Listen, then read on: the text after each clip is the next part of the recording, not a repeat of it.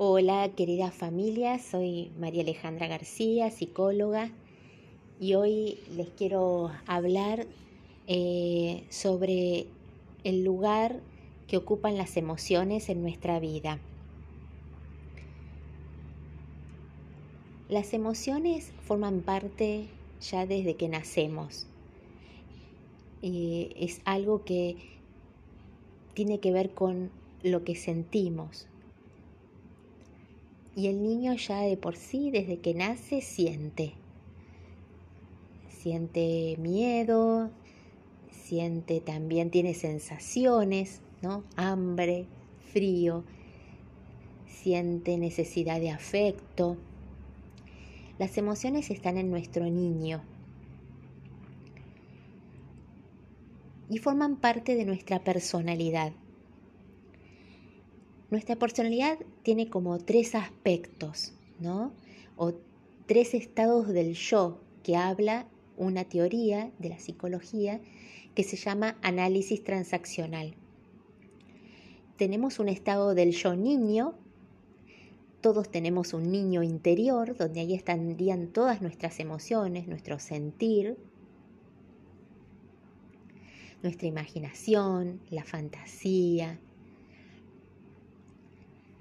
la creatividad, la espontaneidad.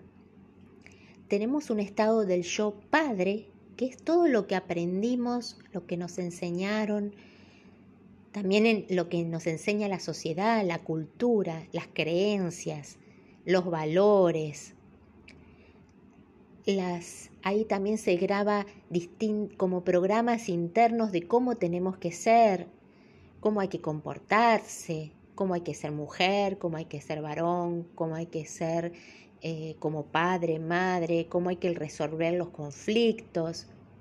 En ese lugar de, nuestro estado del yo padre están eh, todo lo que sentían nuestros padres, está todo lo que eh, pensaban nuestros padres, lo que hacían y decían, se va grabando todo en, en, nuestra mente, en nuestro cerebro como si fueran pequeños programas. Cuando hablo de padres no solamente hablo de papá y mamá, sino los adultos significativos de nuestra vida que nos han criado, que nos han cuidado, que han cumplido una función paterna o materna. Y después está nuestro estado del yo adulto, ya somos adultos y podemos pensar por nosotros mismos, podemos decidir por nosotros mismos. Hay una parte nuestra que tiene que ver con la libertad. Entonces, de acuerdo a todo lo que sentimos, de nuestras emociones, de lo que nos gusta, ¿no? Y todo aquello que nos enseñaron y que aprendimos, con nuestro adulto tomamos decisiones. Por eso es muy importante ser muy conscientes de esto, ¿no? Conocernos, conocer nuestras emociones, conocer lo que sentimos y conocer también lo que nos enseñaron. Y también a veces preguntarnos, ¿no? Por eso en la adolescencia el, adolescente se cuestiona o cuestiona o se enoja o está en contra de la autoridad o del padre o lo que le dice el papá. Porque es como una etapa también de cuestionar y de preguntarse si esto que me enseñaron, si esto que viví o las experiencias que tuve en mi familia me sirven, no me sirven. Y empezar a poder lograr tomar aquello que me sirve y, y dejar aquello que no me sirve. Y buscar nuevas experiencias y aprendizajes. Por eso cuanto más consciente soy de lo que me traba o de lo que me bloquea o de las creencias que a veces son creencias que ya no nos sirven, que ya no son erróneas y que son importantes pensarlas, cuestionarlas y, volverlas a pensar de nuevo, ¿no? y crear nuestra propia manera de pensar y creer. Entonces, eh, ¿cómo hacemos nosotros como papás? ¿Cómo funcionamos nosotros como papás en esa situación?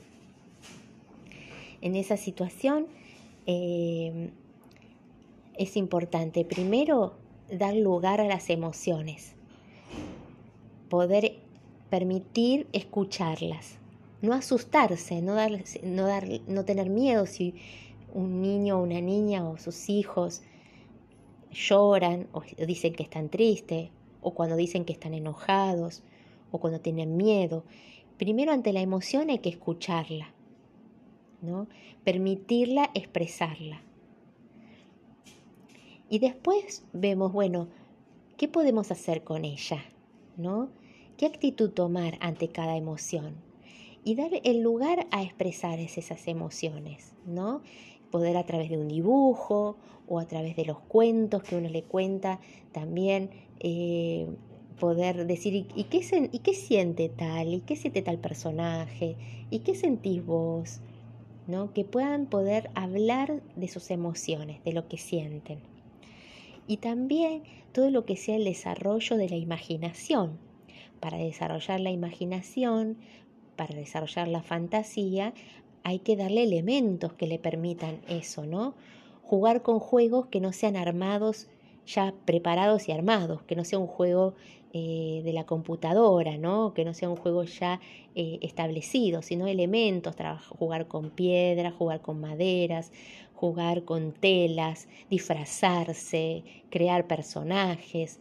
Todo eso ayuda a la imaginación, a la creatividad y también a la expresión de las emociones.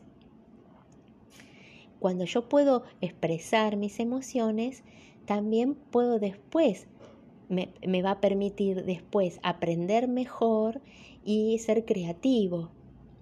Y también eh, poder también diferenciar lo que me gusta de lo que no me gusta, de lo que me parece bien y de lo que no me parece bien. Y esto me va a ayudar también a eh, también cuestionar a veces algunos, cuando voy creciendo, algunos programas internos que no me sirven para desarrollarme como persona. Bueno, Vamos a seguir con el tema de las emociones porque es un capítulo muy largo. Después vamos a seguir viendo lo que significa y la importancia de cada una de estas emociones. Los invito a, con un cuento que les voy a, mandar, a pensar un poco de las creencias, de las ideas que quizás yo siento que hoy tengo y que ya no me sirven. Y quizás eh, sería bueno pensarlas de nuevo. Espero que les seas útil. Muchas gracias.